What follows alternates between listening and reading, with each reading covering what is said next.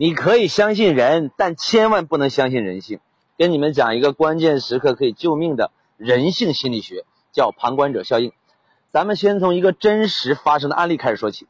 美国呢曾经发生过一起凶杀案，一名年轻女性在回家途中被一名陌生男子杀死，整个行凶过程中持续了大约三十分钟左右。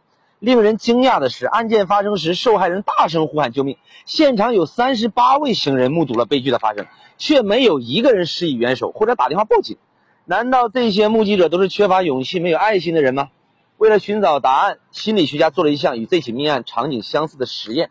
结果显示，当受害人遇到危险的时候，如果现场只有一个陌生人收到求救信号，那么他施以援手的概率达到百分之九十；如果是五个陌生人同时收到了求救信号，他们施以援手的概率会下降到百分之二十，收到求救信号的人越多，受害人获救的概率反而越低，这大大出乎人的意料。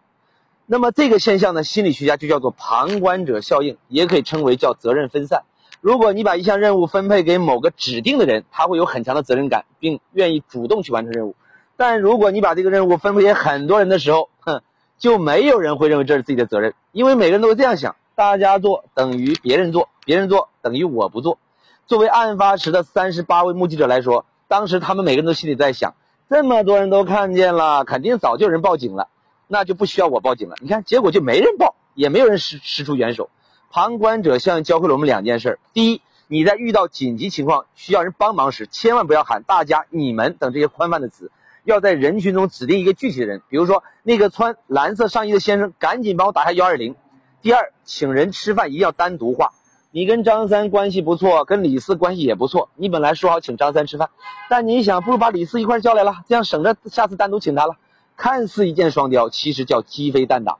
他俩都以为你是为了请对方，顺便叫了一下自己来陪衬的，都不会领你的情，最后变成了全是客套话，你的钱也白花了。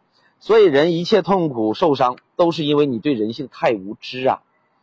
关注我，为大实话。点赞。